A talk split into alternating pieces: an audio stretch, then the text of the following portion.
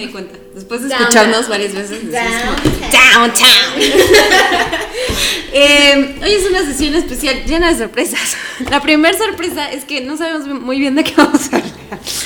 Entonces, eso será una sorpresa hasta para nosotros. En lo que eh, nosotras, hasta que termine esto, sabremos de qué hablamos. Y ustedes también lo sabrán, lo cual será muy bonito. Y por otro lado, eh, ¿qué otra Dos sorpresa noticias. tenemos? Tres noticias. Tres, no, cuatro. Tres. La primera ya la di. No, Ah, la primera noticia. noticia Perdónenme. es que hoy es el último Episodio de la temporada. de la temporada. Porque tú, tenemos temporadas. Porque hizo significado. o sea, chi- chicas, chicos, si hay alguien ahí. planeamos. Ay. Esto quiere decir que va a haber una segunda temporada y una tercera y así seremos como Game of Thrones y causaremos. Y la gente. Pero sin bajar la calidad. Pero ya, ya o sea, si somos Juego de Tronos, ya está el primer Oye, la personaje. tercera temporada fue la primera. Claro. ya También ya tenemos- rodaron cabezas. Ok, y también Ay, no otra lo cosa. pongan y yo. Pero simbólicamente, o sea, rodaron cabezas simbólicamente. Simbólicamente. Y yo así ya no quiero participar. No es una rueda de cabeza, sino más bien una de nuestras pajaritas vuela. Sí. Y va a ser feliz a A otro otro lugar, lado. lejos de nosotros. Obviamente estamos buscando que siga participando en nuestros podcasts, Viendo pero presencialmente va a ser un poco difícil porque va a estar a unos cuantos kilómetros de distancia. Miles de kilómetros. A un charco de distancia. Ah, y a la vuelta de la esquina. Entonces, es- este podcast también es para este, desearle muy buen viaje y muy- feliz estancia y mucho éxito. Te amamos. Y esperemos que vuelvas con una Ya sabes. Con Novia. Una, Con una novia con una visión más amplia de tu sexualidad. Exacto. Ay, más politizada.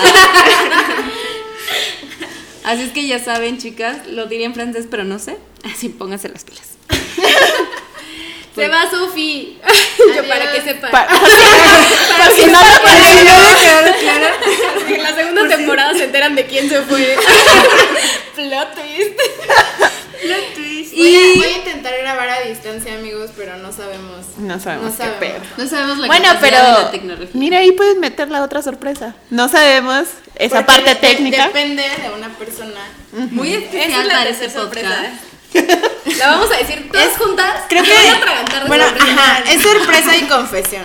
Es sorpresa de confesión, un poco ya estaba ahí. O Pero sea, quien fue minuciosa lo pudo haber lo pudo saber. Ajá, en la nota, sí, en la En nota lo en la dijimos. nota, o sea, ha estado ahí. Pero el- Nunca lo hemos negado. Clara. Solo no hablamos de eso. No lo negamos. Es como, es como Hugo, el hermano gemelo de Bart. así de- Nadie lo niega. Pero si no se enteraban mejor. Exacto. Si nos preguntaban directamente, obviamente lo reconocíamos. Exacto. Exacto. Pero no, o sea, no lo habíamos dicho, no sentimos la necesidad. Pero- Bueno, ya, silencio dramático. Exacto, ¿Quién lo va ya- a Ya decir? al final. ya al final lo sabrán. Al final. Ay, sí. al final. ¡Ay, ahora! No, al final, al final. ¿Qué, ¿Qué dice sorpresa? A ver, A ver, sorpresa. dinos. Es ¿Qué el momento prefieres? de la participación.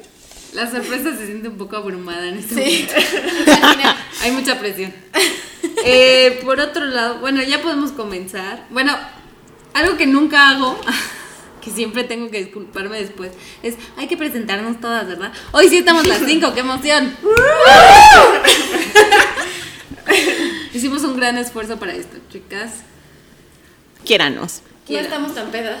Sí. Todavía no. No, Ya estaremos pedísimas. Hicimos un esfuerzo por no empedar. Exacto. Estamos en medio de la fiesta de despedida, entonces ustedes sabrán. Sí, valórenos, ¿no? Y todos ustedes están participando de la fiesta. Fíjense qué hermosura. ¡Qué belleza! Entonces, estamos Daniela. Donají. Sofía. Selene. y Lau. Bienvenidos a esta sesión de podcast. Entonces, tenemos dos temas por los que queríamos hablar. Muchos temas nos tienen, ¿no? Muchos temas, pero que, que se dividen en dos paquetes grandes. Uno, el reggaetón y el perreo.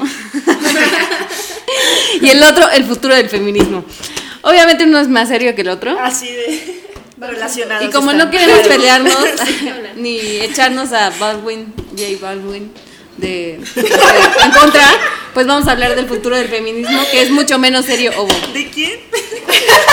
Baldwin. No conozco ese Pokémon. No, pero Conocemos a J Balvin. Baldwin.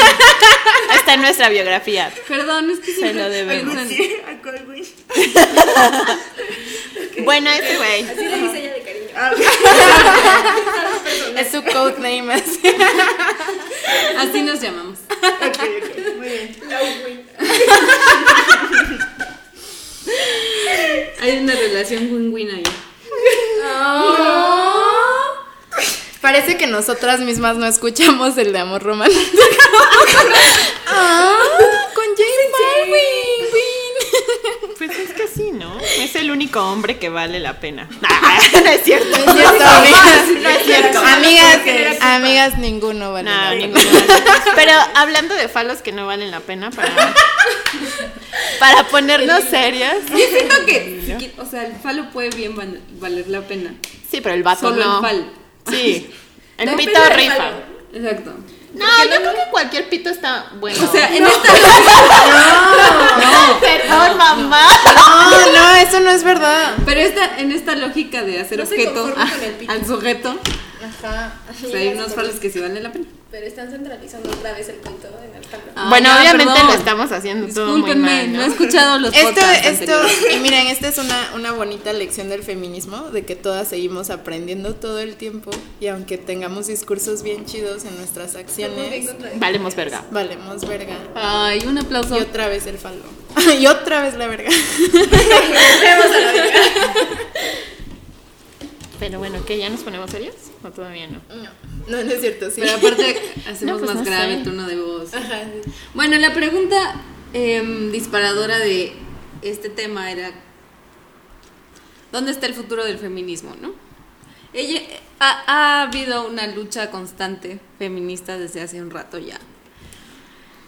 Como que ha tenido sus crestas y sus valles, ¿no? Entonces hay momentos donde son muy álgidos, donde se han logrado varias cosas, pero lo, lo cierto, y creo que es un poco pues una de las cosas que más aplaudo del feminismo es que siempre ha estado ahí desde que empezó, ¿no? O sea, como que de cierta manera siempre ha habido feministas, que la mirada ha ido cambiando porque los contextos han ido cambiando, que la, los objetivos ya no son los mismos porque en un principio se buscaba cierta cosa, luego se llegó a eso de cierta manera y entonces pues las demandas tienen que ir cambiando, ¿no? O sea, nos encontramos en un nuevo contexto donde yo siempre digo que nos, nos contaron la historia de que la tecnología lo iba a resolver todo, el conocimiento lo iba a resolver todo y al final del día no, no sucede así, ¿no? Porque seguimos teniendo guerras, seguimos teniendo muchas cosas espantosas. Se Pe- llama capitalismo. Exacto, Y patriarcado. ¿No? Pero hay ciertos amigos. problemas que siguen ahí que ahora como que mutan al mismo tiempo, ¿no? O sea, la sociedad cambia y estos problemas mutan. Entonces el patriarcado junto al capitalismo se ha ido ahí como metiendo en las grietas, ¿no?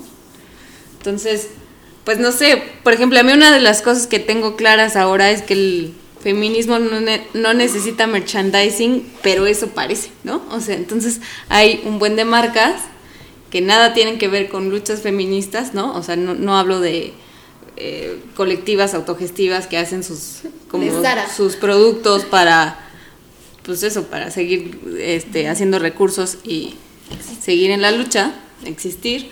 Pero, por ejemplo, tenemos a Sara, a Forever 21, ¿no? Como que en esta onda de, vamos a ponernos super feministas. Son buen. Es que a mí me asombra cada vez que entro a Forever 21, perdón, por entrar mucho.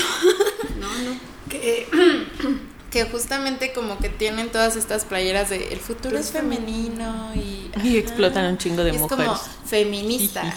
Soy feminista. Claro, o sea que siento que tiene su parte buena y su parte mala, ¿no? Esta cosa de que dicen, ay, no, es que ahora son feministas por moda. Pues no es tan fácil ser feminista, ¿no? O sea, como para que sea un asunto de moda, pero ciertamente sí hay, un, hay una especie como de jalar por ese lado, ¿no? Porque es lo de hoy, por así decirlo. ¿Qué tan de hoy qué tan no de hoy?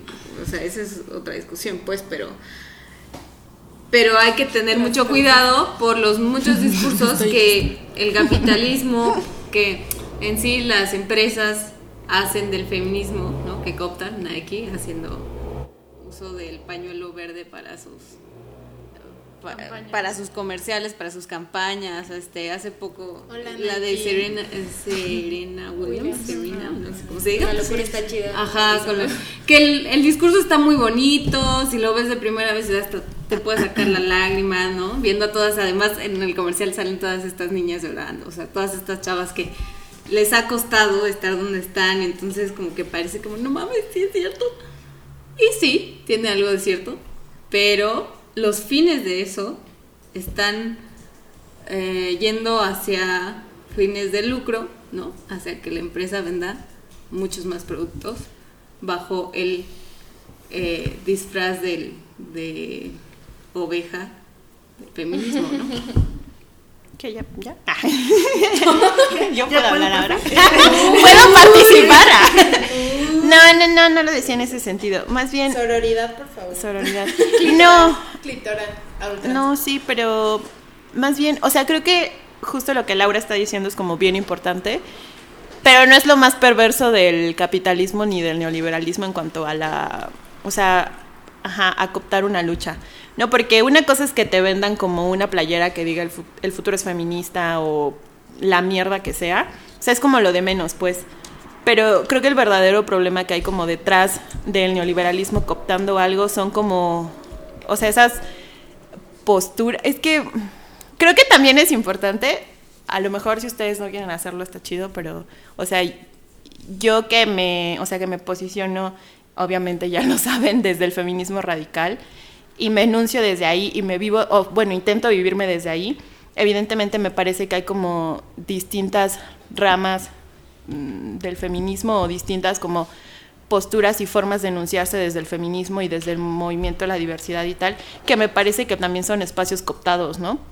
Y es como, o sea, se me hace a mí más perverso porque a lo mejor tu playera no tiene nada de malo, ¿no? Más que que está hecho con mano de obra explotada, ¿no? O sea, es como lo peor que puede pasar, pero cuando se trata de una, como una cosa más fina en el sentido de, de una ideología, o sea, creo que entonces ya se vuelve un poco más complicado enfrentarlo, ¿no? O sea, no quiero decirlo ahorita así como vomitarlo encima, porque creo que ya más o menos pueden saber hacia, bueno, los que me lean en Twitter y tal, pueden saber hacia dónde me, hacia dónde me dirijo con esto. Pero yo creo que más bien eh, el problema con, con las playeras, el problema con ciertas posturas y tal, es que a la larga despolitiza un movimiento, ¿no? Y entonces el peligro es que ahora ser feminista es, o sea, más bien decirte feminista entra en una cosa políticamente correcta, ¿no? Si no eres feminista, entonces pues probablemente eres una persona de la verga, ¿no? Y es muy fácil decirse feminista, o sea, cualquiera lo puede hacer, ¿no? Y es tan sencillo que hay un chingo de hombres diciendo, ay, yo soy feminista. Pero ser feminista es una cosa muchísimo más profunda y entonces creo que andarlo trayendo de boca en boca, de playera en playera y de empresa en empresa, pues lo despolitiza un chingo, ¿no? Creo que Saludos. justo como, bueno, ser feminista eh, fue como una mala palabra hasta hace realmente poco y era un insulto, ¿no? Y ser feminista era como, eres fea y lesbiana y peluda, ¿no? Que además, ¿qué? Ajá. Que además como si lo eres, ¿qué pedo, no? ¿Qué importa si eres peluda y lesbiana y fea? Que además es como una concepción, bueno, ya, perdón. Ajá, sí, es como un estereotipo, ya es la belleza. Ay, es todo un concepto, amigos. Luego haremos un episodio de eso.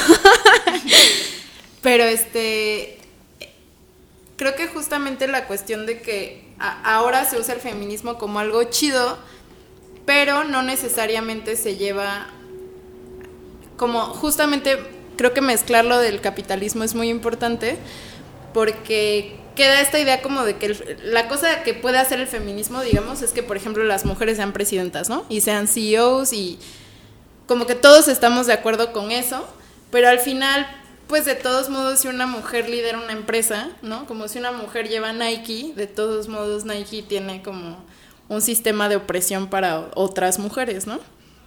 Creo que el ejemplo más claro de esto es Beyoncé, que hace unos años sacó como su discurso súper feminista, súper empoderado, súper capitalista, porque era un discurso como de yo puedo tener tanto dinero como Bill Gates, así lo decían alguna canción. Y por supuesto que eso para las mujeres y para las mujeres oprimidas y racializadas particularmente, pues es súper empoderante, ¿no? Pero a la vez deja de lado la cuestión de que, pues aunque tu opresor sea como diverso, o pertenezca a la diversidad, pues sigue perteneciendo a un sistema de opresión, ¿no? Y entonces eh, creo que aquí entran como las diferencias básicas entre el feminismo liberal y el feminismo radical, que el liberal pues sigue siendo como amiguito del capitalismo, ¿no? Y justamente más allá de las playeras, pues despolitiza, pues hay como un montón de cuestiones ahí. No sé si se acuerdan de cuando salió esta estatua de una niña en Wall Street, enfrente de, toro. del toro. Ajá, y entonces fue como, ah, no mames, ¿no? Las mujeres y las niñas pueden contra el macho que es Wall Street, que sí lo es y es terrible. Pero cuando salió como la historia detrás de el toro era como de un artista independiente que lo puso ahí, que luchó contra la ciudad, que hizo todo un esfuerzo. Y la niña pues era pagado por Mary Lynch o no me acuerdo cuál fondo de inversión, ¿no? Eh, justamente en esta cuestión de que el feminismo es políticamente correcto. Y entonces creo que sí tenemos que ser cuidadosas. eh, uno al elegir una postura, pues tal vez su postura es la capitalista y pues qué feo, pero dense, ajá. Porque sigue siendo una postura de la, de la opresión. Este, pero también si no lo son o si creen que ustedes pertenecen más a una corriente radical o que están en contra del capitalismo, pues es como muy importante saber de dónde vienen las cosas, ¿no? Y estos mensajes que nos están dando, porque es muy fácil emocionarse como con estos comerciales de Nike o de Always, de las niñas De si Dove. pueden, de Dove, ajá. O sea, claro que es bonito porque nunca hemos tenido eso. Entonces sí, sí te dejas ir de repente por el, por el tobogán. Pero es que además creo que, o sea, que una empresa haga ese tipo de campañas, pues es lo menos que pueden hacer, ¿no? ¿Saben? O sea, es como de, o sea, si un vato no te pega, ay, gracias, güey. No, pues es lo menos que puedes hacer, no, no ser nefasto. Entonces. ya.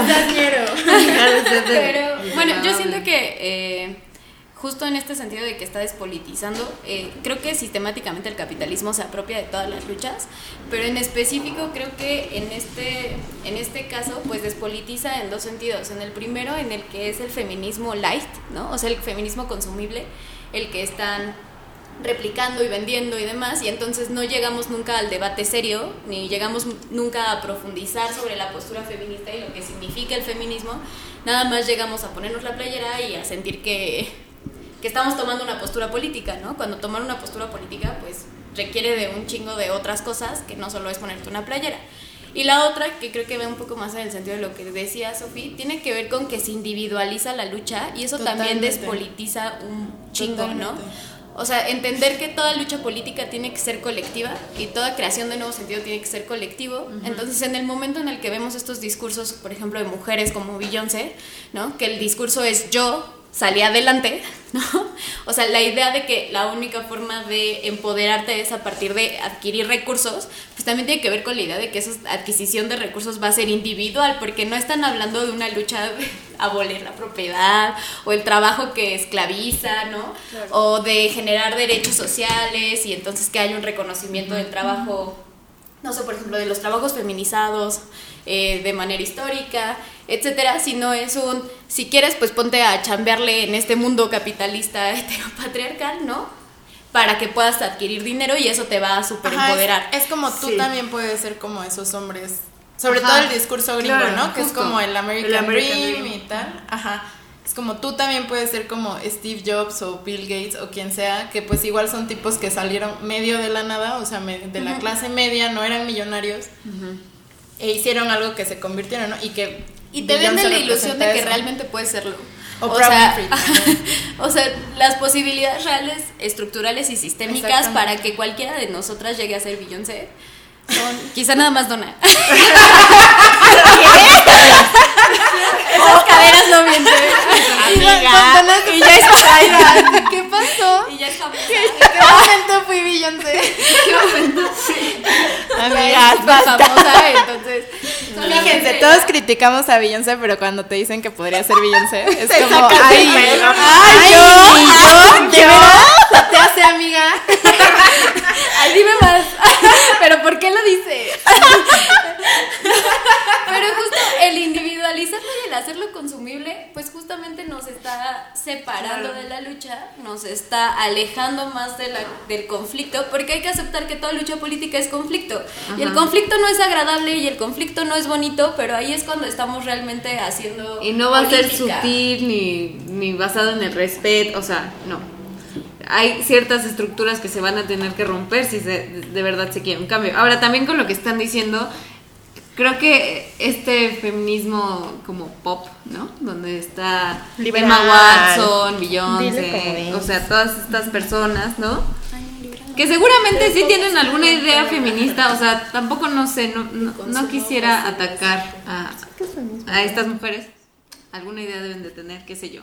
Pero, Algo han de saber ajá, pero creo que también es esto, que esto es súper gringo, ¿no? Es- que parece que el objetivo es em, tomar posición o estar en el lugar donde puede estar otro hombre, ¿no? O sea, como que el objetivo es yo puedo masculino. ser CEO, puedo, ajá, y entonces pues es la misma estructura, pero ahora con mujeres en, Así en es. esos lugares y entonces las estructuras jerarquizadas, los malos tratos, la- una mujer Claro. bossy, o sea, todas estas cosas que entonces pues ya no soy bossy, sol- solo soy una mujer empoderada, pues sí muy bien, pero bajo Sí. qué estructura, ¿no?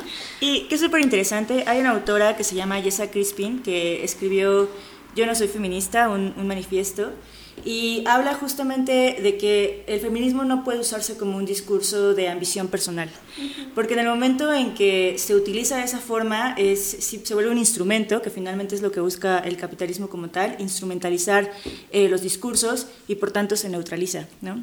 Entonces, este discurso de decir, eh, de poner al individuo la responsabilidad de su crecimiento, de salir adelante, es, es, es tan perverso como decir eres pobre porque quieres, ¿no? O sea, si no estás alcanzando tus metas ni tus objetivos es porque pues no le estás echando las, suficientemente, las, las suficientes ganas. Y en ese sentido sí hay que ser bastante observadores para detectar en qué momento eh, eh, pues están eh, pues el capitalismo de alguna u otra forma va a buscar sobrevivir y la lógica de mercado es muy poderosa que va a tratar de justo colarse en los resquicios de una crítica que si no se hace con bastante, perdón por repetirlo, autocrítica, podría llegar a ser pues cooptada e instrumentalizada ¿no? a su beneficio. Y justo creo que parte un poco de esta idea de eh, al individualizarlo lo despolitizan, porque en el momento en el que lo ves como un fin personal, entonces ya no estás entiendo, entendiendo que la lucha tiene que ver con más sujetos. ¿no? Claro. Y que la lucha justo va a responder no solo a ti como individuo y tus aspiraciones personales, sino a que todos o la mayoría o ciertos sujetos puedan tomar parte de muchas otras cosas, muchas otras situaciones que a lo mejor tú ya tienes el, el privilegio de estar ahí adentro, ¿no?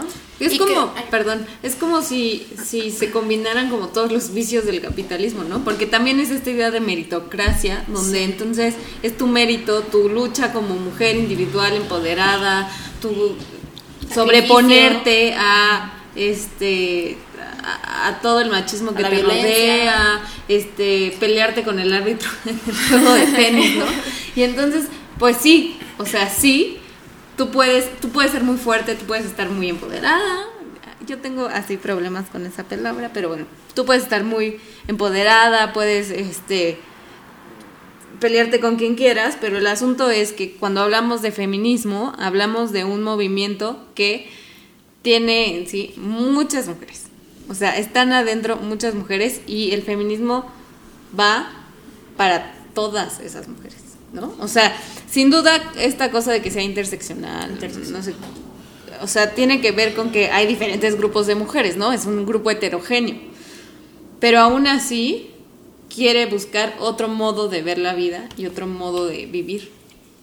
Y creo que justo eh, el peligro de este discurso del individuo o de la individua se puede ver eh, justo con las mujeres que están en contra del feminismo, ¿no? O que dicen como yo no necesito el feminismo porque a mí nunca me ha pasado nada, ¿no? O yo no necesito el feminismo porque yo solita llegué a fundar mi empresa no o yo solita tal y entonces a mí no me representa, ajá. Y justo creo que en el hecho de que se puede usar en contra se ve mucho el peligro de ese discurso, ¿no? Porque al final, y creo que es la respuesta que damos muchas a veces, ¿no? Como, sí, o sea, sí, qué padre que a ti no te ha pasado nada, qué chido, qué cool. Pero Qué afortunada. qué tus afortunada, qué afortunada, ajá, y ojalá no te pase, además, porque No te deseamos puede seguir pasando. Pero, este, o sea, el hecho de que puedas tener una empresa, el hecho de que puedas votar, el hecho de que puedas divorciarte, el hecho de que puedas abortar en muchos países o ciudades del mundo, en otros sigue la estudiar, lucha, que pudiste- que pudiste estudiar, que puedes un montón de cosas, es gracias a que hubo una lucha colectiva previa a ti y tal vez a tu existencia incluso, eh, que permitió eso, ¿no? Y que justo cuando hablas como con tu mamá o tus abuelas o si tienen bisabuelas también, pues te das cuenta como de todas las cosas que se han avanzado gracias a esa lucha que sí es política y sí es colectiva y que además sí había violencia, amigos. Las feministas de antes también quemaban cosas, relájense. Y también rayaban, ajá, y rayaban paredes y ajá. Enseñaban los techos, todo. Que creo que algo que sí hay que justo eh, destacar mucho es, es que actualmente las, eh, pues las niñas o jóvenes que están creciendo en este entorno, nosotras mismas, tenemos mucho más herramientas, ¿no? Y está padrísimo porque hay una conversación que finalmente está propiciando eso, ¿no? Que se converse de estos temas y eso hay que celebrarlo bastante porque, o sea, yo me recuerdo, o sea, a mí tan solo hace unos 10 años o incluso, o sea, mi mamá, que eran temas que ni siquiera eran ni siquiera se planteaban como tal, ¿no? Y que ser feminista tenía una connotación eh, pues negativa, ¿no? O como una cuestión total, meramente teórica, más allá de algo que fuera en realidad palpable o una realidad de muchas. Sí, yo me acuerdo que hace, o sea, de verdad muy pocos años, ¿qué será? ¿Cinco? Por decir mucho. eh, feminista para mí era igual a, a mujeres que odiaban hombres, ¿no? Que además está muy lejos de la realidad, pero... Entonces, que era como, no, es que están locas, no, es que están pidiendo quién sabe qué cosas, no, es que, o sea, no tienen nada por qué luchar, ¿no? Como que, obviamente todo eso también basada en la mala información que yo tenía. Me acuerdo mucho que tenía una maestra feminista y a todas las del grupo nos parecía una loca radical. Bueno, no radical no, pero sí como extremista, ¿no? Ajá, así como de, ay, pero ¿por qué nos dice eso? No sé si utilicé el, el término feminazi porque creo que en ese tiempo todavía ni se planteaba, pero sí era una cosa de, ay, hija loca. Y al final, a todas, intensa. así les puedo, puedo enumerar las mujeres que estábamos en esa clase y las mujeres que hoy día somos feministas y si decimos, güey, tenía toda la razón, o sea, pues estábamos mamando, ¿no? Porque también es esta cosa de que, pues, no podemos negar que nacimos en un contexto patriarcal, heteronormado, y entonces hay muchas cosas con las que aún hoy día estamos batallando, ¿no? Con las que aún nos tropezamos, nos damos de topes, como, como uy, güey. Y que creo que parte de esta discusión tiene que ver justo con muchas de las, no solo de, de estas personas que dicen que no se representan, sino justo también nosotras muchas veces buscamos como, o sea, yo por ejemplo me he visto atacada en múltiples, en múltiples ocasiones porque están cuestionando mi feminismo a partir de mis decisiones individuales, ¿no? Así como, pero entonces, ¿por qué escuchas reggaetón? ¿Por qué perreas hasta abajo, Daniela? Y es como, pues perro hasta abajo porque es tomar postura política. Y realmente, o sea, que les valga verga, porque al final del día yo no tengo, o sea, no, no tengo por qué legitimar que estén cuestionando mi grado de feminismo o mis o mi postura ideológica y política a partir de que quiera o no bailar reggaetón, ¿no? Porque si, si lo que atraviesa son expresiones culturales machistas, misóginas y demás, pues entonces no escucharía ni madres, ni vería ni madres, ni leería ni madres. Entonces, es ermitaña. Sí, y es otra vez esta, esta onda de que no va hacia la crítica individual, sino hacia la toma de conciencia, ¿no? O sea, lo que tiene que ser individual sí es la toma de conciencia y en algún, o sea, ese, esa toma de conciencia individual pues se transforma en política cuando estamos en la lucha, cuando estamos creando sentido juntas, cuando estamos discutiendo, cuando estamos llevándolo a lo público. Y en tus relaciones, cuando llevas tu- o sea, la, la manera en cómo concibes tus relaciones y cómo te concibes a ti misma también. O sea, sí, claro, y además, o sea, ¿qué movimiento tiene todo ya resuelto? O sea, ¿qué movimiento es 100% congruente en todos los miembros? Nadie. O sea, ¿por qué se- de pronto se exige al feminismo como tener respuestas tan puntuales y tan claras y tener esta visión unificada de feminismo cuando en ningún movimiento social eso sucede, ¿no? O sea, hay que también permitir equivocarse, porque las equivocaciones son parte del aprendizaje y evidentemente habrá, ¿no? ¿O no lo crees? Y que además que hay otra cosa que pasa que es como que le piden al feminismo que sea la mamá de todas las causas. Y ahí sí creo que hay peligros. Porque somos mujeres, ¿verdad?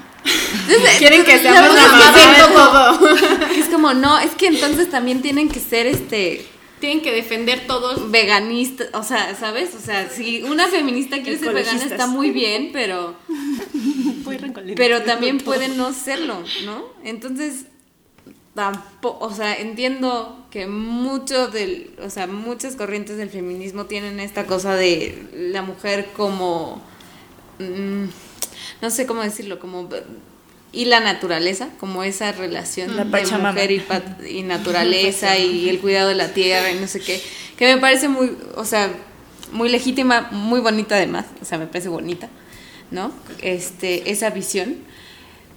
Pero no necesariamente eso engloba el, o sea, el feminismo siempre, todo el tiempo, y es una cosa dicha, no sé, o sea, hay corrientes y hay que pues, definir esos Bueno, no sé si definirlos, pero ver esos Contrastes. contrastes Yo- oscuros. Yo quería preguntarles, porque creo que es algo que hemos hecho en varios podcasts, como hablar de nuestras experiencias individuales con anticonceptivos o la menstruación o así.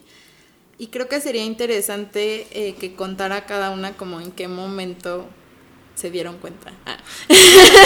Amigas. Amigas, no, ¿en qué momento se volvieron, o sea, se llamaron a sí mismas feministas o cómo fue su travesía con eso? Porque, no, porque justo tú decías, ¿no? Como hace cinco años tan solo Sí. eh, y ahora Lau es una radical extremista feminazi. Ah, No vamos a decir ni nada. No traigo una. Libera la bu. este, entonces, bueno, a mí me gustaría porque además, o sea, me da chisme de ustedes. ¿Me da chisme? Ah, yo no sé, o sea, no sé el momento exacto. bueno, Como que sé que la tampoco. universidad no, e- no era feminista, o sea, no me decía así. Am, conforme fue pasando el tiempo, creo que me fui dando cuenta, pues, de qué se trataba, tal vez leyendo más, no sé. Em, creo que el asunto fue un poco eh, este, es que no es brote, como de pronto escuchar, escuchar, leer, ver tanto de feminicidios que fue como, verga, ¿qué está pasando? Y entonces ahí me empecé, o sea, ahí sí fue un asunto de darse cuenta, ¿no? Realmente. Y, y- y además, ser feminista también vino con un proceso de asumir la violencia que habían ejercido hacia mí. Que es lo más duro, la neta. O sea, creo que como feminista tal cual me definí hace dos años, ¿no? O sea, que de verdad estaba viviendo yo un proceso súper duro, luego me metí a otro proceso peor, ¿no? Que tenía que ver más con mi quehacer que con una relación este, de pareja con alguien, ¿no? Eso tenía que ver con, con mi trabajo. Y entonces darme cuenta de los abusos, de qué estaba pasando, de cómo se daban estas relaciones de poder, de qué, qué privilegios tenían los hombres que, a los que no podía acceder y que no eran privi- privilegios tan tangibles, sino eran esta cosa como de cofradía que tienen, cómo denunciaban a alguien y entonces parecía que todo mundo lo protegía y, o sea, ha venido eh, hacerte feminista desde donde yo me hice feminista, ¿no? Donde no tengo, este, ni mi padre lo fue en ningún momento, ni mi mamá lo es, como que también está aprendiendo un poco conmigo y entonces, ¿saben? O sea, como que no vengo de una familia de académicos, digamos, no, no, no estoy pasada por ahí. Entonces, ha sido más un- una cosa que hice yo, eh, pues ha sido muy difícil, ¿no? Porque entonces también te das cuenta de las estructuras que están en tu familia, de las estructuras que están en tu trabajo, de las que están con tus amigos, ¿no? O sea, yo me acuerdo que yo siempre me juntaba con hombres porque según yo eran más fáciles. Y al final te das cuenta que no, que eso está sustentado en una idea bastante simplona sobre las mujeres y que se llevan mal y que son dramáticas y que todas esas cosas han sido cuentos que te han contado toda la vida. Entonces un poco, no sabría cuándo fue el momento preciso, sí sé que ha sido un proceso largo, duro, un poco doloroso, ¿no? Porque he vivido bastantes violencias y han sido procesos muy fuertes. No, yo creo que así llamarme, es que creo que pasé por varios procesos. O sea, mi abuela era una mujer sumamente machista, entonces yo recuerdo que de niña era como, sírvele a tu hermano y tiende su cama, ¿ya saben? De esas abuelas, a la antigua. Y entonces yo me acuerdo que de chiquita, así, de lo primero que tomé postura fue como, no, o sea, es igual de capaz ese güey que yo. Si tú lo quieres hacer inútil, pues tú hazlo inútil, güey. pues hazlo tú. Yo siempre estuve pleito con mi abuela, así hasta el día que murió. Me estás Sí, ah, sí. Tiene tu cama. Ajá, y veía como ese privilegio, ¿no? Mi hermano lo aprovechaba y se lo apropiaba un chingo, ¿no? Y era feliz en su privilegio. Y claro, ¿quién es, quién, quién es infeliz en el privilegio, no? Y entonces yo siempre fue como una postura que siempre tomé, pero pues obviamente de niña pues, no tenía acceso nunca al feminismo, ¿no? Ya después de la universidad recuerdo que sí a principios, cuando empecé a leer un poco más, pues estaba como en este proceso de, ah, creo que soy feminista, pero, pero como nunca me había... pena decirle a los demás. No, más bien era algo como muy individual. O sea, nunca había tomado postura pública como feminista, ¿no? Nunca me había reconocido así. Cuando me decían en las clases, preséntate, no decía yo, hola, soy Daniela y soy feminista. O sea, eso no pasaba. Entonces, más bien eran con ciertas acciones que yo siempre, o sea, solía tomar postura, ¿no? Como violencias que vivían mis amigas, como violencias que veía que vivían o que se reproducían en mi familia. Ahí era donde yo tomaba siempre postura, pero nunca había tomado parte en una discusión de feminismo. Y también creo que fue un poco ya en la universidad cuando empecé a, a participar de manera más activa en los movimientos, que empecé a ver que en todos atravesaba también una lógica pues, del heteropatriarcado muy cabrón, ¿no? Entonces, pues hacíamos las asambleas, que hacíamos los paros, que hacíamos, y como incluso dentro de las movilizaciones estaba ahí, ¿no? El, el falo y el heteropatriarcado, y entonces cómo atravesaba todas nosotras que estábamos en la movilización política. Entonces yo siempre, pues fui, según mi familia, como la rojilla. Entonces, justo el, el discurso siempre fue así como, ay, no, pues es la loca, güey". ah, es la rojilla.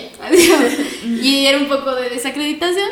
Y entonces yo creo que ya manifestarme públicamente también como feminista y ya tomar parte en las movilizaciones o en colectivas o en grupos y discutirlo, ¿no? Y empezar además a leerlo un poco con más, con más, este, como, no sé cómo decirlo. Profundidad. Con más profundidad quizá, ajá, porque a, a lo mejor había leído, no sé, ya diferentes feministas, pero creo que hay una lectura que haces que es como muy teórica y hay otra lectura que justo pasa por este duelo de darte cuenta de todas las violencias que estuviste viviendo. Entonces ya cuando empiezas a tomar conciencia de las violencias y las empiezas a... O sea, cuando empiezas a problematizar tus violencias a partir de lo que estás aprendiendo y demás, creo que es lo más...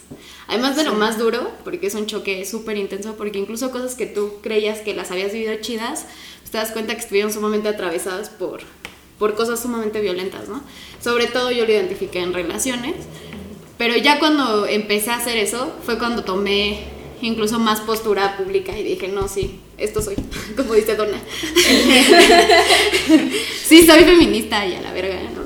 Y entonces empecé además otro proceso que no solo fue el reconocimiento de las violencias, que es muy duro contigo misma, sino el que te estuvieran cuestionando todo el tiempo. ¿no? Pero tú, ¿por qué eres feminista? Ah, sí, entonces eres feminista, entonces ¿por qué haces esto? Y, ¿sabes? Es además como de, verga, güey, ¿qué, ¿qué demás chingados? O sea, ¿qué tengo que hacer un diario de las violencias que he Que además vivido y- como que te dices feminista.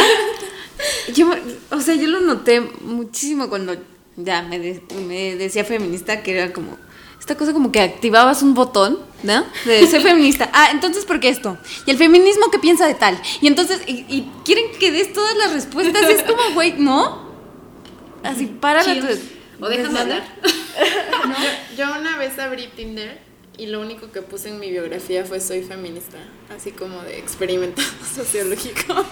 A ver, ¿qué Y era muy cabrón porque todos los hombres que me hablaron me hablaban para preguntarme como por qué era feminista o si creía que de verdad hacía falta el feminismo en México porque había países como Arabia Saudita donde no podían manejar, entonces ahí sí hacía falta, pero nosotras votábamos, entonces como qué más quieres.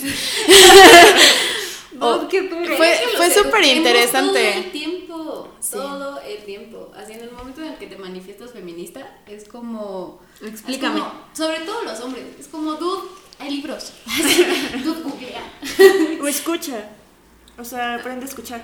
Y ya. Tan No. simple como eso, ¿eh? que puedan escuchar. Escúchenos en Downtown. ¿Quieres contar tu historia? Ah, yo tengo como un pedo atorado, amigas. Porque. Sácalo, sácalo. Libéralo. No, o sea, creo que mi historia es como muy similar a la de Laura. O sea, yo salí de una relación muy violenta y fue como un proceso de duelo y después fue, o sea, vino otro duelo porque me enfrenté como al de, ah, no, ma, eso fue violencia, ¿no?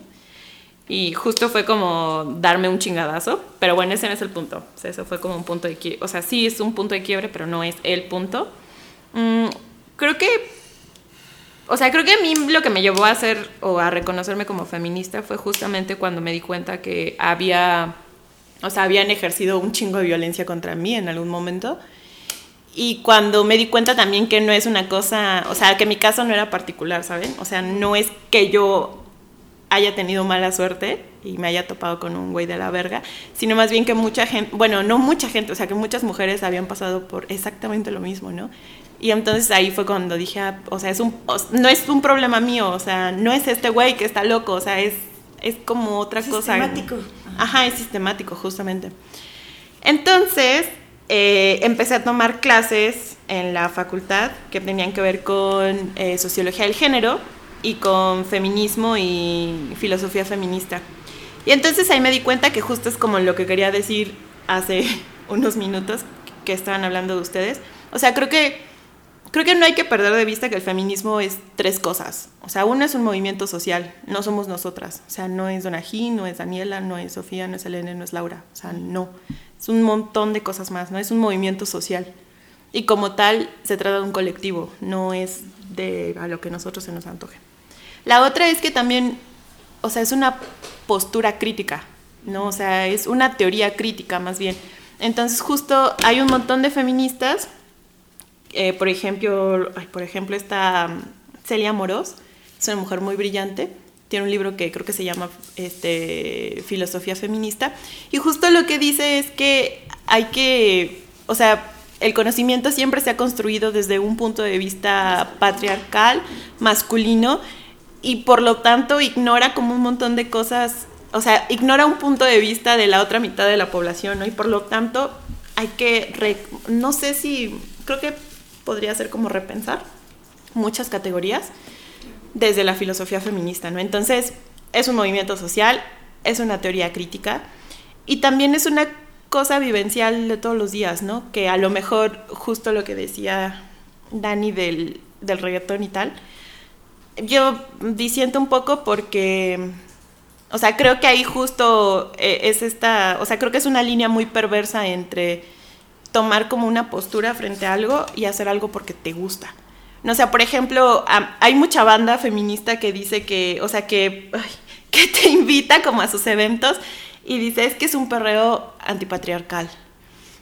Y tú así de, güey, ¿qué mierda es eso? O sea, está chido que te guste perrear, está chido que te guste el reggaetón, pero no, o sea, no, no se vuelve en la cabeza. O sea, el- o sea, muchas producciones culturales son patriarcales, son machistas. Hay, a, mí me, a mí me mama el reggaetón, me pone muy de buenas, pero jamás diría que eso es tomar postura política frente a algo, ¿no? Ay, perdón. No, eh, no, está bien. No, pero no, lo- o sea, no lo... No, Dani, pero cuando Dani, ¿quieres hielo? no, no, no, no, no lo digo por ti, lo digo justo por eso, o sea, lo digo justo porque este tipo de cosas pasan, o sea, a lo mejor tú lo dijiste de mame, pero hay un chingo de banda que lo dice en serio y es peligroso, no, porque es como, güey, perrear no va a tirar el patriarcado, o sea, neta no, te gusta y está chido, o sea, eso yo creo que está muy bien. Y creo que te. Y por ejemplo, también como con la banda que dice que ese tipo de cosas lo. la empoderan. Y es como. mm, pue- o sea, puede ser. O sea, yo también tengo un problema con la palabra empoderamiento. Ya es como de, güey, está muy viciado. Creo que te puede dar una sensación de. Si no bailas y nunca en tu vida ha sido un perreo, pues claro, te va a dar la sensación de que algo, algo pasa, ¿no? Y está muy chido porque creo que es muy valiosa esa experiencia. Conciencia de tu cuerpo. Ajá, o sea, creo que hace muchas cosas, pues, pero justo, justo el, el problema es- no es que yo, Donají, me empodere, no es que yo me sienta bien conmigo misma, es que somos todo un cuerpo, ¿no? Y justo es lo que les decía en algún punto con, con el verbo acuerpar, ¿no? O sea, sí es una, pero también somos un chingo, ¿no? Entonces justo también cuando Selene decía que ningún movimiento social es eh, totalmente... Como que tiene todas las respuestas. Ajá, no solo eso. que no es con- homogéneo, ¿no? O sea, Ajá, y tam, ajá, pero también que no es, o sea, no es 100% congruente, o sea, es como complicadísimo ser 100% congruente, pero yo creo que sí hay que tener como, o sea, yo pienso, yo, yo considero que, o sea, sí es como una cosa que se tiene que exigir, el, hay que tener un punto de partida, ¿no? Y nuestro punto de partida no puede ser lo que te hace sentir bien a ti o lo que te gusta a ti, sino más bien lo que a nivel colectivo puede ayudar, ¿no? O sea, eso como por, por una parte, o sea, pienso que tenemos que pensarnos como colectivo, porque Pero- somos, o sea, Pero la exigencia es propia. O sea, yo creo que no pueden llegar a ponernos la exigencia. no es que creo que, o sea, creo que depende, porque, o sea, habla, sí, o sea, hay como exigencias individuales que pueden ser como, o sea, solamente tuyas, pues, pero creo que también como Es que no es que sea regla de ser feminista, sino hay como puntos de- de en co- en concreto que no son negociables. No, pero por ¿sabes? eso, o sea, las feministas tendríamos que tener como exigencia propia hacer un movimiento coherente o lo más coherente que podamos. No como exigencia individual, sino me refiero Sí, a como o sea, colectivo. el no, no feminista no puede venir a decirnos, o sea, el feminismo tiene que cumplir con estas expectativas y estos criterios y yo quiero que, ¿sabes? Claro, sí, sí, no estoy totalmente de acuerdo. Pero no sé, o sea, creo que, bueno, es que yo estoy como en un momento muy de, de ya de decepción y ya de vamos a morir, morirnos todos a la verga. Va, jalo. Sí, pero no, más bien yo creo que justo hay como que tener cuidado, que hay que entender nuestro punto de partida, que hay que, o sea, creo que hoy más que nunca no podemos darnos el lujo de alejarnos de la academia, porque, o sea, el feminismo es una cosa seria, pues, ¿no? O sea, es teoría, es filosofía, y la necesitamos también para defender ciertas cosas, ¿no? Porque no es solamente que se nos ocurrió un día Salir a Sí, o sea, no viene como de muchísimo antes, ¿no? Y, y no solamente es como, o sea, sí es tumbar una estructura social, pues, pero, ay, perdóname, bebé, pero la estructura, Ya pues, andan arañando. ni he dicho anda muy venenosa. No, pero, o sea, justo creo que hay que te- entender ¿Para en que que- historia? no, pero creo que hay que entender que es una cosa articulada, pues, o sea, no, son podemos. ocurrencias-. Ajá. Y la otra es, o sea, sí, no son ocurrencias, pues, pero creo que no hay que desvincular movimiento social, que es como la cosa más pragmática de, de algo, o sea, de este pedo, Sí. de la teoría. O sea, van de la mano. A huevo van a ir de la Ah, mano. sí, o sea, sí, es- eso de que no. No sé, por ahí en Twitter hubo cierto revuelo diciendo que, ay, no, pinches feministas de la academia y tal. Es como, güey, el feminismo necesita de la academia. Nos guste o no, necesitamos de la academia. Aunque a veces la academia también sale a decir como... Bueno, academia entendida como teoría, pues. Ajá, sí, sí, sí, pero a veces también salen como feministas muy apegadas a la academia. Bueno, ajá, ay, aparte de esa señora, como a decir que, ay, marchar no, ¿sabes? Como no vale la pena porque todo tiene que ser en la teoría. Y pues no, la verdad es que no todas las mujeres pueden apegarse a la academia, ¿no? O sea, la academia Las también marchas. es un privilegio. En las, ir a marchas también. Ir a marchas también, sí. Pero, o sea, quiero decir que la cuestión de la academia a mí me parece súper vital y necesaria, pero me parece erróneo Sí. cuando se le exige como si todas las mujeres tuvieran que ser feministas, o sea, para ser feminista tuvieras que estar como Que leer alineada a la teoría, ajá, porque igual igual y no, o sea, igual y no puedes leer toda la teoría, igual y no tienes el marco para entender eso, igual muchas cosas y aún así te sabes violentada, te sabes que necesitas Ay, como estar Yo incluso diría que, o sea, podríamos hablar de una especie de feminismo como empírico, ¿no? O sea, lo que les, yo les decía de, de mi mamá, que es como que uno de los eh, de los ejemplos más cercanos que tengo, no, no es que mi mamá esté leyendo a Simone de Beauvoir, la verdad, ¿no?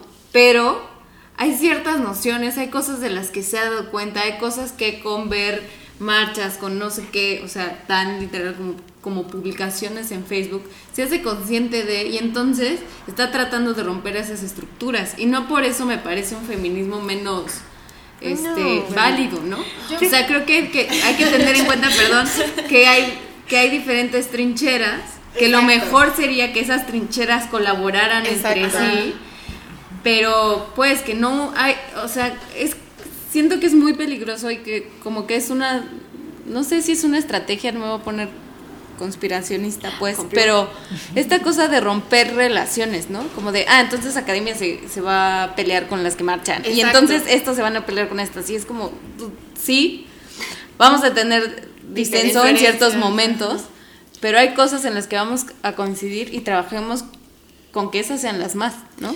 Yo creo la verdad que la academia es necesaria, pero porque en muchos sentidos la teoría que genera ciertas categorías nos permite a veces verbalizar las cosas, ¿no?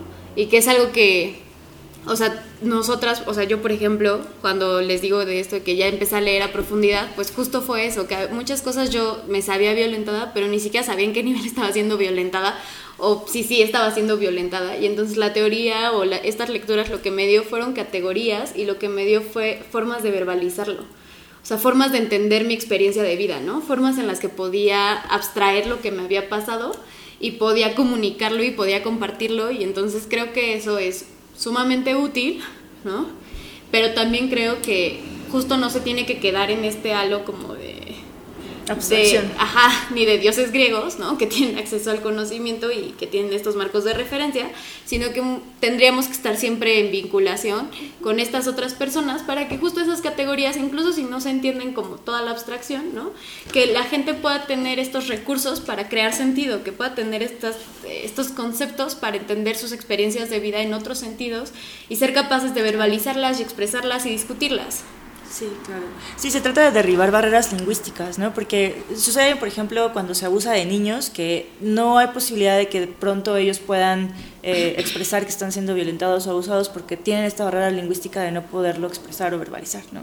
Entonces, se trata de una herramienta que, que justo rompe esas, esas barreras. Y mm, sobre... Ah, ya se me fue, chicas, lo que iba a decir, pero Sof, si quieres decir algo. Oli. Oli, les iba a decir cómo me hice feminista, pero... Es Ah, verdad, órale, cuéntanos.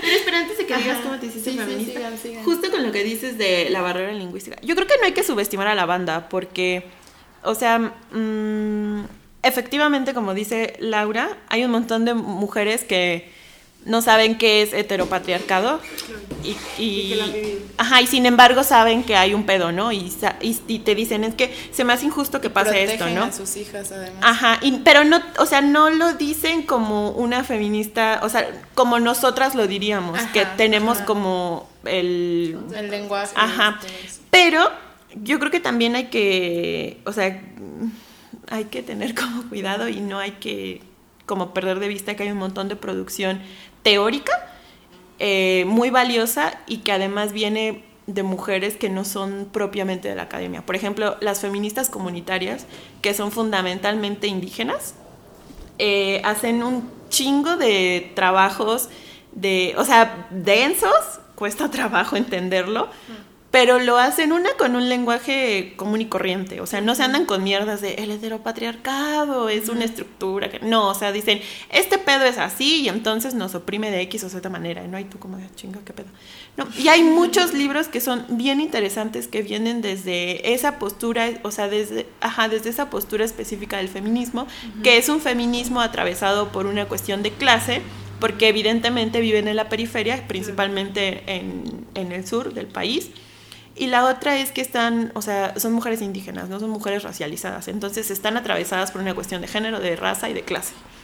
¿no? Entonces, y, y sus producciones son bien importantes, a lo mejor no tienen como el mismo rigor que teóricas feministas de la UNAM, sin embargo sus aportaciones son bien interesantes, ¿no? Y lo hacen como desde su propio lugar de enunciación. Entonces creo que no hay que perder de vista eso. O sea, sí, evidentemente creo que hay como una, una barrera lingüística porque quizá sea como más complejo o complicado más bien para ellas acercarse a ciertos conceptos, pero topan el pedo, ¿no? O sea, topan que algo no está chido. Sí, porque todas estamos atravesadas justo por lo mismo, ¿no? Ajá. Y creo que más bien justo se trata con, o sea, de crear como pues puentes epistemológicos para crear conocimiento y también para aglutinar el movimiento, ¿no? Claro, y no verlo desde una perspectiva como colonizadora, ¿no? O sea, por ejemplo, Claro. para muestra está el, es que no sé cómo se llama, el discurso del final del encuentro de mujeres en Chiapas, que es una cosa así, la lees y te hace llorar, es hermoso, es ¿no? bello. Y habla de sororidad, habla de heteropatriarcado, o sea, habla de todas estas categorías que nosotras como feministas cercanas a la academia podemos este, definir de esa manera y nombrar de esa manera, pero ellos lo hablan y, y es un, o sea, también hay que ver que hay mucho conocimiento allá En todos del que lados. nosotros tenemos que también aprender, ¿no? Sobre comunidad, sobre eh, sororidad incluso, ¿no? Que son diferentes estructuras que también están en, en contra de muchas otras cosas, como que hacen revolución comunitaria, que esto es, eso es increíble. Y entonces no es que nosotras, porque estamos cerca de la academia y podemos leer a Simón de Beauvoir, este, seamos mejores, ¿no? O sea, hay saberes en todas Es que partes. justo creo que hay que entender como los lugares de enunciación y los... Ajá, y como desde dónde se están posicionando. Porque creo también que es como bien importante entender el posicionamiento específico de las mujeres. Porque, por ejemplo, las mujeres indígenas, eh, de, las feministas comunitarias más bien, y las mujeres del encuentro de mujeres y de la CONAMI, por ejemplo, que son también una comisión de mujeres indígenas. O sea, ellas se reconocen a sí mismas como feministas, pero a las feministas de la academia les dicen aliadas. ¿No? Y es como, de, o sea, tú no eres mi compañera, o sea, tú no eres mi compañera de lucha, tú no eres mi hermana, tú no eres, o sea, e- eres mi aliada, pues, ¿no? Porque tu agenda es distinta a la mía, o sea, y tu, tu ser mujer es diferente al mío. Y entonces también hay que entender como los espacios políticos desde donde las mujeres se están posicionando, ¿no? Porque evidentemente lo que pasa en el sur del país es completamente distinto a lo que pasa en la capital, ¿no? Y en el norte. Y las exigencias son distintas, ¿no? O sea, creo que hay que entender eso. Y creo que justo hay que, en, en este ejercicio de entablar puentes, también, o sea, como no imponer, no imponer nuestras agendas, no imponer nuestras posturas y entender como lo que están intentando decirnos, ¿no? Respetar sus espacios. Sí, que justo creo que ahí viene una cuestión de lo que hablábamos al principio de feminismo liberal y feminismo radical, porque el feminismo liberal como que homogene, homogeniza.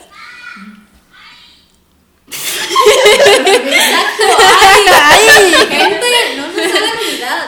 Sí, como que homogeniza y entonces es como si todas las mujeres nos atravesaran las mismas cuestiones y todas quisiéramos, ¿sabes? Como que no nos acosen y el Me Too y tal. Y sí, Claro. pero no es igual. Ajá.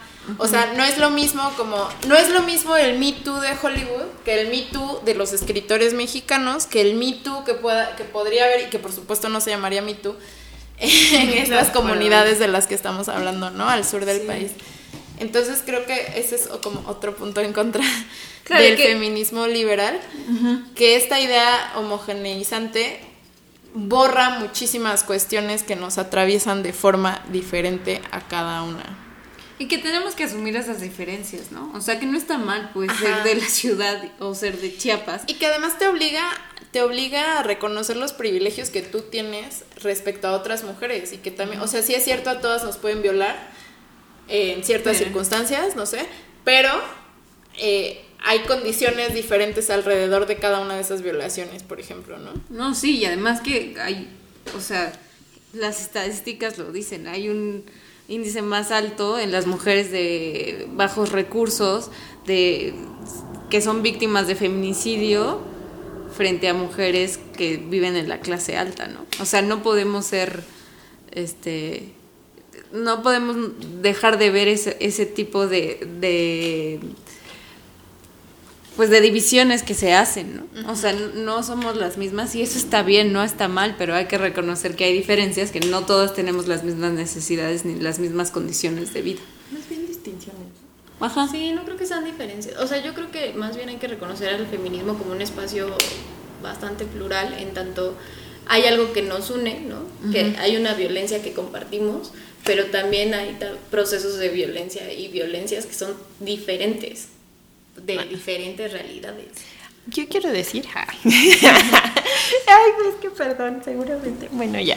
Ya, No, dila, dila. Sí, ya, ahí lo voy a decir, lo voy a soltar. No, es que justo creo que lo que, o sea, no voy a poner este, palabras en tu boca, pero más bien quiero, quiero decir que yo considero que lo que nos une como mujeres es justamente que hay una realidad material, que es nuestro cuerpo, que implica que las personas nos lean de cierta manera y por lo tanto abusan, violentan, explotan desde ahí, o sea, desde o sea, por eso hay una base material de la opresión, no es gratuito, ¿no? Entonces, creo que lo que lo que compartimos es que tenemos un cuerpo, que es un cuerpo de mujer, tenemos útero, tenemos vagina, y eso implica que somos percibidas de cierta manera, es lo que compartimos todas, o sea, absolutamente todas las mujeres.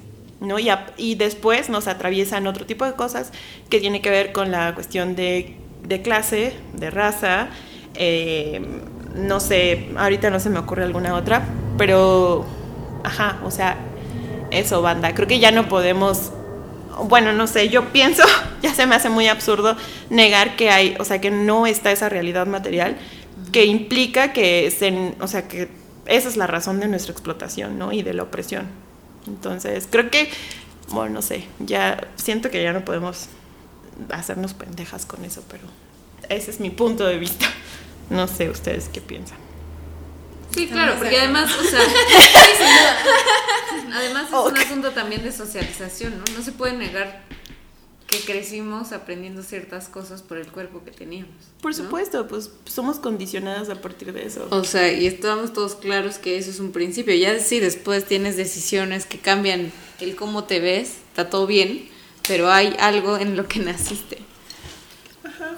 Sí, no sé, o sea, que al final, o sea, creo que es, bueno, ya llevo la chuta. O sea, al final de cuentas es... Estamos entrando en Ya estamos entrando. más denso. No, pero justo es como una de las.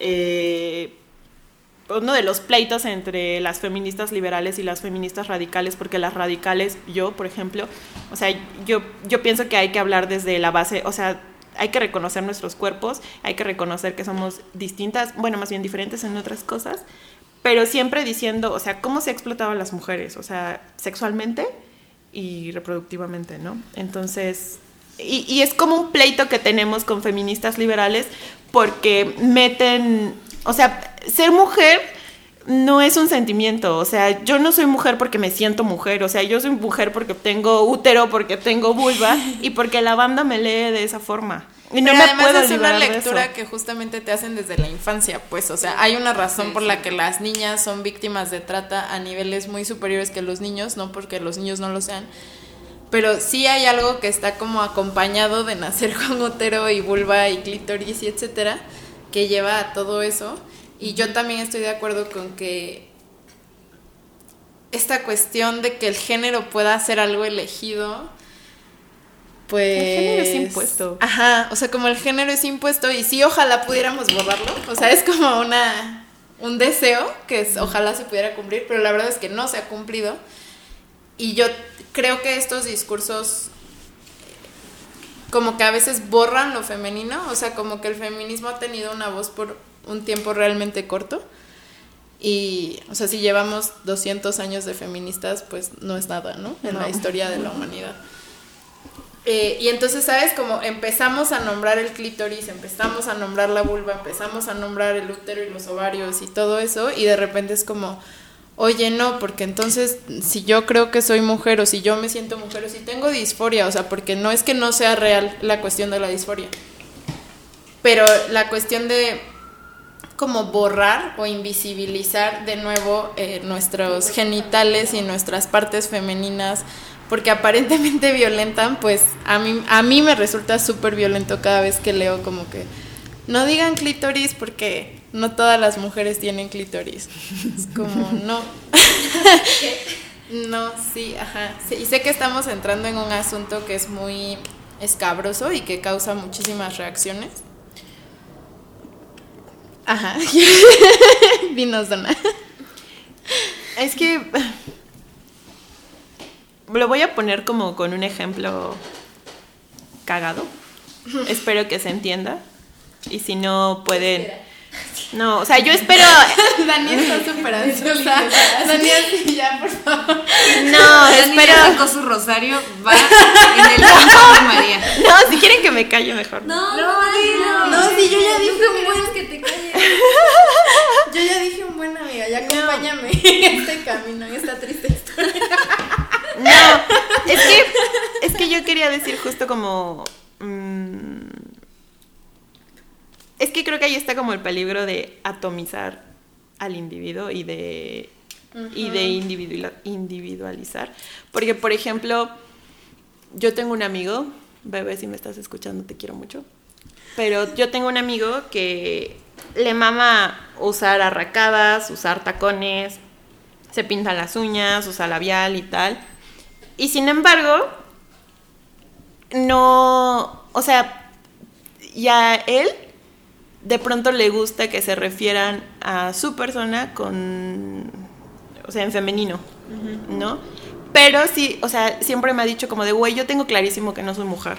O sea, yo tengo claro que a mí en la calle se me lee como un hombre. O sea, así yo me vista de X forma o tal, se me va a leer como un hombre. Y entonces si me violentan, va a ser más bien porque estoy rompiendo con el pacto patriarcal de verme de cierta manera, o sea, como se ven los hombres. O sea, no porque me lean como una mujer. Entonces yo me quedo como de, güey, sí, por supuesto. Y entonces él dice, es que yo, pero yo me siento, yo me siento libre vistiéndome de esta forma. O sea, yo me siento libre usando arracadas, yo me siento libre pintándome la boca. Y entonces es como, está chido, güey, que te sientas así, o sea, está padre, pues. Pero siempre está como, o sea, esto no significa que, que yo, o sea, sea como, que yo me sienta bien no implica que, que tiene como incidencia a nivel colectivo, ¿no? O sea, que yo me vista de esta forma no hace absolutamente nada por la comunidad homosexual ni por la comunidad trans ni por las mujeres. O sea, esto hace algo por mí, esto hace que yo me sienta bien conmigo mismo. Y está chido, ¿no? Y está muy bien, o sea, hay un montón de cosas que a nosotras y a nosotros, a nivel personal, nos, o sea, nos hacen sentir bien, pero no sé, o sea, eso no significa que, que el resto de mujeres se vaya a sentir como de la misma forma, ¿no?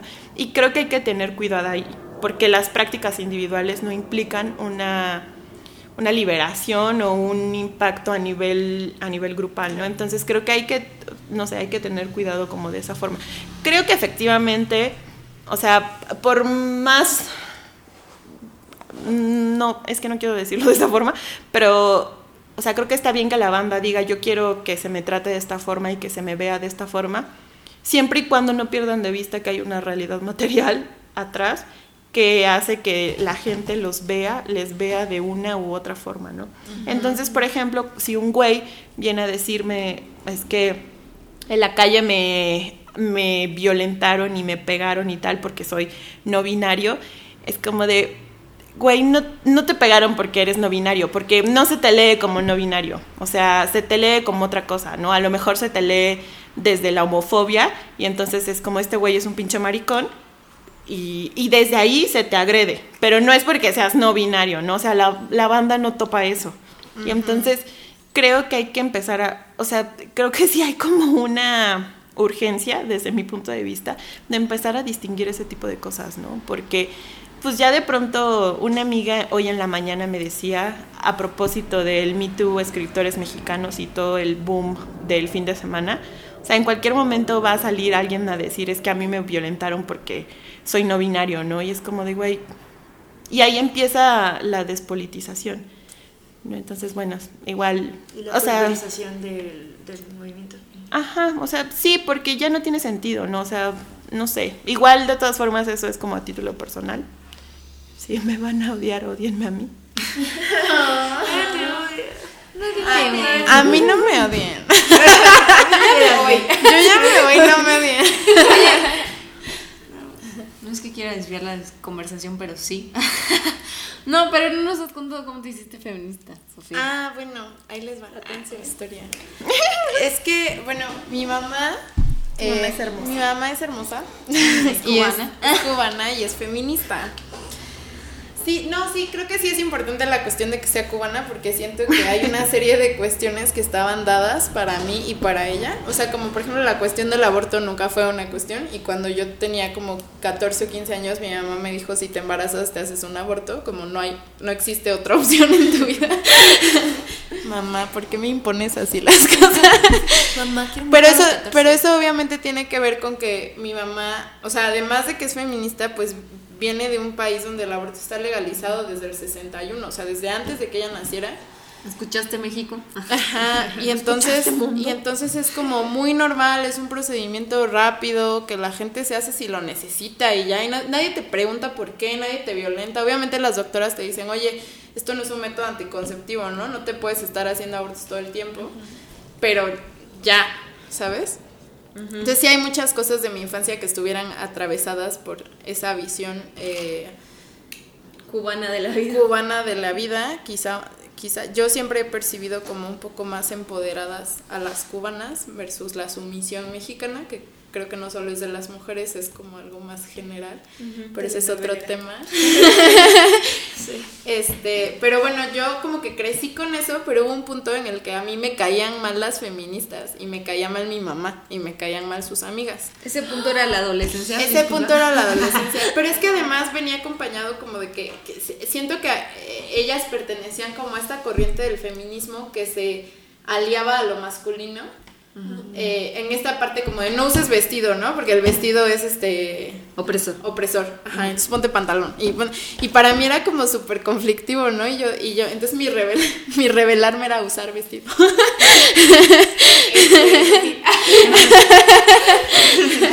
pues es que era la imposición que yo sentía en mi espacio muy individual, ¿no? Pero aún así, o sea, como muchas cosas del feminismo me estaban dadas y yo ya las pensaba desde muy chiquita. Pero también a veces entraba en este conflicto como de, es que odian a los hombres, ¿no? O por ejemplo, o yo decía, pues mi papá es súper buen papá y es buen esposo. no todos los hombres son malos. Y obviamente cuando fui creciendo y cuando fui como teniendo mis propias relaciones de pareja y viendo como viendo muchas realidades de mis amigas que eran hiper diferentes a las a, a lo que yo había vivido eh, no sé, como que ahí fui agarrando otra conciencia de, ah, igual feminismo no es mala palabra y además sí soy feminista. O sea, como todas mis posturas están ahí, solo tal vez no me gusta como esta idea del colectivo y esta idea De que los decíamos- vestidos no van. De que los vestidos no van. Mamá, déjame usar vestido. Ah. y poco a poco como que fui, eh, pienso que igual al principio pegándome más como hacia las cuestiones del feminismo liberal. Como, ah, pues sí, que haya mujeres presidentas y CEOs y está súper chido, te amo Beyoncé. y poco a poco eh, siento que en los últimos cuatro o cinco años, como que cuando empecé a trabajar, dije, ah, este pedo está muy cabrón. O sea, como efectivamente no es solo que una mujer esté en un puesto de poder, ¿no? Hay como una cuestión muy estructural que es muy difícil de, de romper. Y ya ahí quizás me fui haciendo como un poquito más y más y más este hacia el feminismo radical y hace poco tuve una conversación con mi mamá en la que porque además la concepción de ella de feminista radical pues es como de otra era, entonces no no responde a la que tenemos nosotras. ¿no? Y le expliqué un poco lo que era feminismo radical y me dijo, "Ay, creo que soy radical entonces, como en la concepción de ustedes, chavas." Puedo decir que desde la segunda ola el feminismo radical ha sido el apestado desde... Sí. Pero yo las quiero mucho, Rap. Bueno, porque por ejemplo, por ejemplo, mi mamá tiene como toda una postura de reivindicar la maternidad que en ciertos feminismos eh, radicales como de otra forma, sí. Bueno, sí, o sea, hay, hay, hay como, ajá, también hay un feminismo que es como abajo la maternidad porque es una imposición siempre y tal, así como fin del mundo es biologicista, ¿vale? Y por ejemplo, mi mamá pues se conflictuaba con eso, ¿no? Entonces, siento que ella y yo, hablando de reggaetón, No, siento que las dos como que nos hemos ido, em, o sea, pasamos de estar como muy alejadas en nuestras posturas feministas a estar cada vez este más hiperaliadas, o sea, ahorita estamos como ya sabes que solo nos volteamos a ver y ya, y ya sabemos qué pedo en la conversación.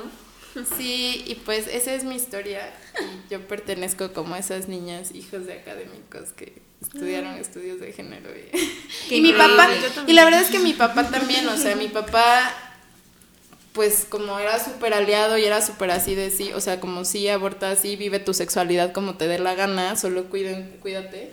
Y, ¿sabes? Como siempre fueron así muy de darme muchísimas libertades, solo con conocimiento de causa, ¿no? De estos son los riesgos. Los dos. Entonces, pues en ese sentido creo que fui muy privilegiada y mis conflictos con el feminismo vinieron como de otra cuestión. Aunque también me pasó lo que decía Lau, o sea, que había un punto que yo decía, bueno, yo no estoy tan violentada. Y de repente llegué a esto de lo personal es político. Claro. Y dije, vale verga la vida. estoy súper violentadísima. Ajá. Oh, sí. sí. Sí, Sí. Y que creo que es la experiencia más dolorosa del feminismo y que creo que es la cuestión por la que más mujeres eh, lo niegan y dicen como yo no soy víctima. Porque la verdad es que es muy difícil reconocerte como que si eres víctima, pero además que no es que seas víctima de un güey, es que eres víctima de algo mucho más grande De un sistema, un Ajá, eres víctima de un sistema y de repente eso te da una sensación de Claro. impotencia, Y de pues desamparo. cabrona, y de desamparo. Y desamparo porque no tienes mecanismos de defensa de pronto, ¿no? O sea, te sales al mundo sin tener estas herramientas de conciencia de que, o sea, de que necesitas defenderte, ¿no? Que necesitas hacerle frente. Y que no es normal, o sea, porque creo que a veces sí nos educan para defendernos, Claro. pero pero es como así son los hombres, ¿sabes? Como te van a violentar y pues igual y tu marido te pega pero te ama o como todo este tipo de discursos Claro, que normalizan y que- todo eso. claro, Y que empiezan a formarte en la defensiva, o sea, que estás así todo el Exacto. tiempo esperando a ver a qué hora te El madrazo. para... Y, ¿no? además te lo llega, exacto, exacto. Estás distraída viendo para un lado. y te llega. Que además, bueno, puedo contarlo desde mí, sé de otras amigas, pues, pero que cuando eres víctima de violencia, como justo esta cuestión de estar a la defensiva hace que enseguida te des cuenta, lo primero que sientes es culpa por haberte dejado, ¿no? Que es como, es que yo fui la que Por dejó que esto sucediera. Y ese es súper duro, o sea, ese proceso, digamos que está fuera del proceso de hacerse feminista, o tal vez sí está dentro, pero es súper duro cuando fuiste víctima de violencia y de pronto te sucede este darse cuenta que si no estás bien acompañado puede ser súper doloroso. O sea, sí puede ser una... Pero si no es así, el autoestima se va a los supersuelos porque te han, te han enseñado que la cosa es que tú te tienes que defender. Tu tú tienes- responsabilidad. O sea, es toda tu Claro. responsabilidad. Pero cuéntanos, Elene, ¿a, a ti cómo llegó la, el hada del feminismo? Helada. Llegó al lado de la frustración. No, ¿Qué te trajo? Claro, o sea, también fue un proceso bastante eh, intuitivo y creo que por muchos años caminé a ciegas en ese tema. Yo crecí en un entorno eh, que siento que fue afortunado, o sea, tenía la clásica familia, mamá, papá, hermanas. Y también hasta cierto punto bastante conservador. Era un discurso doble, que por, por un lado era una insistencia o un apoyo bastante fuerte por parte de mis papás para que eh, pues yo me hiciera cargo de mí misma, me hiciera responsable, que estudiara, que tuviera una carrera. Eh, pero por el otro también había eh, pues ciertas expectativas que de pronto esas expectativas se tornaban bastante pesadas en lo que yo debía hacer, ¿no? Como, como hija, como mujer y como estudiante. Entonces eh, yo creo que comenzó esta reflexión alrededor de, de mi persona cuando empecé a tomar terapia eh, por varias cuestiones y fue ahí eh, donde o sea, me identifico totalmente con lo que dices, Lau, que llega como una rabia, ¿no? una frustración de decir, ¿cómo permití tantos años, o sea, haberme yo identificado con estas expectativas o con estos discursos que no son mías, ¿no? Porque también llega una cuestión de culpa, que, como de que estás decepcionando al otro, ¿no? A las personas que supuestamente quieren lo mejor para ti. Y fue ahí una pequeña lucha. Durante la universidad nunca eh, asumí una postura como tal de feminismo porque creo que sí era un término bastante eh, pues mal visto en, la- en ese momento y aparte yo también sentía que asumirse como feminista era como haber leído ya un montón de cosas y cosas que yo en aquel momento no, no- no tenía acercamiento. Eh, pero cuando hace ese clic, y no recuerdo ahorita un momento justo, pero hace el clic cuando voy cobrando conciencia también de esas microviolencias que de pronto están demasiado naturalizadas y que te das cuenta que hay todo un andamiaje eh, pues estructural detrás que las siguen soportando, ¿no? Eh, cuando me doy cuenta, por ejemplo, que les contaba, ¿no? No, no me acuerdo, pero les contaba que, este, que me asaltaron en mi casa, bueno, en la, en la puerta de mi casa y yo estaba muy, muy tranquila con la idea de era un intento de asalto, pero cuando vino a la idea pensar que no era un intento de asalto, que podría haber sido otra cosa, y que es- esa otra cosa pudo haber sido solo por el hecho de que era mujer, eso es cuando hago el clic y no se vale, o sea, estoy perdiendo por partida doble, estoy perdiendo por partida no solamente por el hecho de que pues es una, hay una ciudad insegura, etcétera, sino también porque por la mera condición de que tengo un cuerpo de mujer, ¿no? Eso fue, o sea, ha sido bastante, eh, pues sí, como fuerte Y a partir de entonces el tema me, o sea, me gusta mucho y sigo aprendiendo y me encanta escucharlas porque siempre aprendo un montón de ustedes. Este, pero sí, ahorita eh, pues estoy en eso, ¿no? O sea, creo que hay que perderle el miedo al término, o sea, feminista finalmente nos atañe a todos también, porque incluso como personas eh, masculinas y demás, eh, o sea, la, la virilidad tradicional también reproduce una maquinaria de Estado, ¿no? Y que lo que platicamos la vez pasada, o sea, es una maquinaria capitalista. Entonces, la liberación, lo decíamos, la confiscación del cuerpo femenino también es la confiscación del cuerpo masculino, ¿no? Que finalmente está sujeto a explotación y demás. Entonces, es una reflexión, es un ejercicio de reflexión que a todos nos atañe, que no es hacer división entre hombres y mujeres, hagamos la guerra de los sexos, porque de eso no se trata, sino de una reflexión de algo mucho más grande, que es un sistema que es rapaz, ¿no? Y que finalmente busca la explotación de todo. No- y no solamente de mujeres, sino también de hombres. Que los hombres tengan un poquito más de privilegio no significa que no, tam- no estén sujetos también a ese sistema de explotación. Un muchito. un chingo claro. más de privilegios. Sí, claro, claro. Sí, claro. El mandato patriarcal nos hace daño a todos, todas y todos. De diferente manera, pero, pero sí nos hace daño y justo contra esas estructuras, contra este sistema con el que estamos luchando, seguiremos en la lucha. Cada quien desde, desde su trinchera, desde su conocimiento. Creo que algo que tiene el feminismo como movimiento social es que como es una estructura que está lejos de lo masculino o de lo que se sabe como masculino, también es una estructura que tiene la humildad de reconocer errores y saber que todo el tiempo necesita estar aprendiendo, ¿no? Entonces, como que todo el tiempo hay nuevas condiciones, hay nuevas cosas que se tienen que plantear. O sea, me parece que hoy día hablamos de, la comunidad trans, porque hoy día la comunidad trans está en un lugar en el que no estaba antes. Hoy día hablamos de vientres en alquiler porque es, algo- es una, del, una cosa que sucede con tecnología. O sea, hay muchas cosas que se van a, van a seguir sucediendo donde el papel de la mujer se va a poner otra vez en cuestión, donde el papel de feminismo se va a seguir poniendo en cuestión y donde siempre vamos a tener que ver qué hacemos en cada, cada caso, ¿no? Pero siempre tenemos esta idea de hay que aprender, hay que hacerlo en comunidad, hay que hacerlo juntas, en sororidad también. Nos la pasamos increíble cuando estamos juntas y juntos hemos construido cosas hermosas, como este bello podcast. Yo seguiré insistiendo como la primera vez. Hagan redes con mujeres porque es una de las cosas más maravillosas que les puede pasar en la vida. Sí, la verdad, sí. Así, dejemos de creer ese cuento de que las mujeres nos llevamos mal porque es una mentira.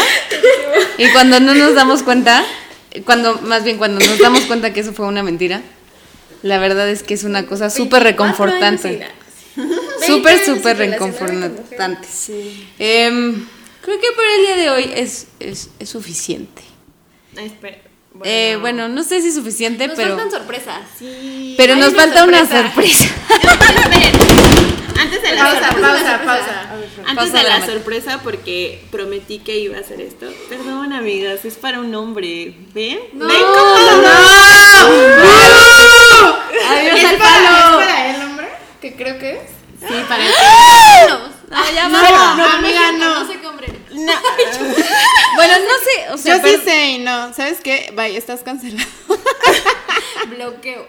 Eso te pasa por cambiarle el apellido a mi amiga. Pero en fin, gracias por escucharnos, por, gracioso. ajá, por hacernos publicidad y por ser un hombre horrible. No sé si Saludos, hombre horrible, que tú sabes quién eres. tú Ya. sabes quién eres. Tú sabes quién eres. Oigan, ya no supe si nos escribieron en. Twitter Ah. hoy. no, no es mi ex. No, pero al mío. ya sí le vamos No, a sal- no. mandar saludos a hombres que qué pedo. No, este, este hombre todavía no igual. Falo. Falo uno. Falo uno. Gracias por escucharnos. Falo dos, deja de escucharnos. Falo tres, no mames. Falo 4, te felicito por llegar hasta este punto, porque no creo que lo hayas logrado. bueno, entonces ya la sorpresa. Sí. Bueno, es sorpresa slash confesión. Ajá, Este, este fin de obviamente este podcast, ajá, bueno, obviamente este podcast nosotras brindamos nuestras bellas voces.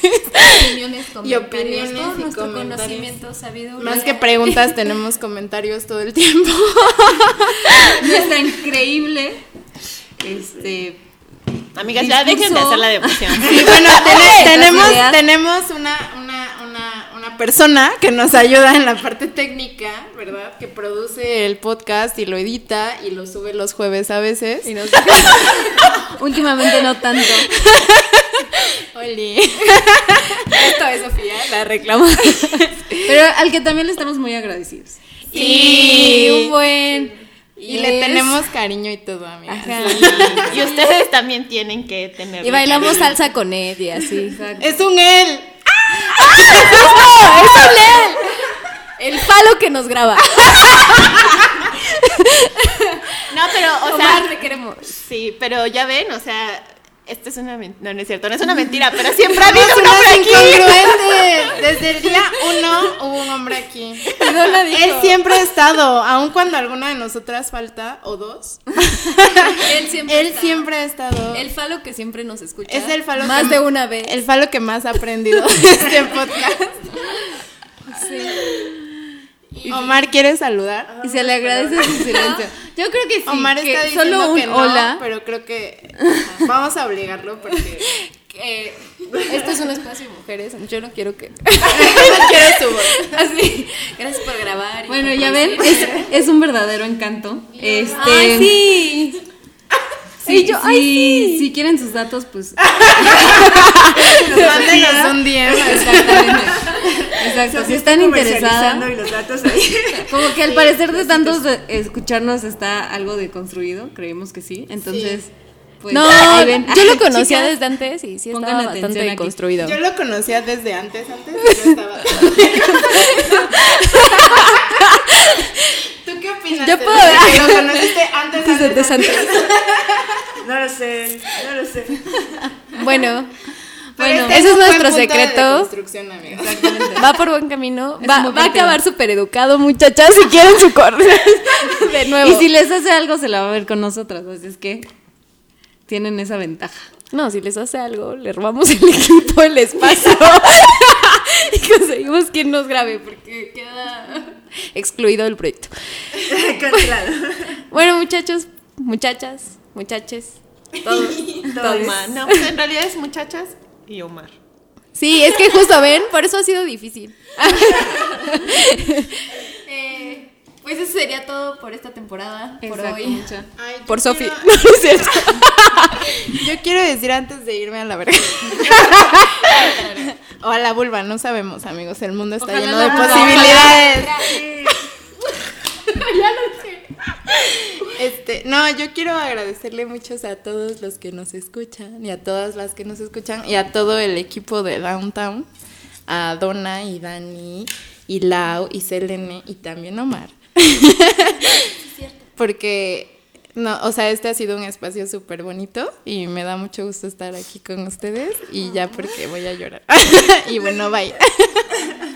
terrible. Les quiero mil. Ya, corté. Este es el corte. Adiós. Bye.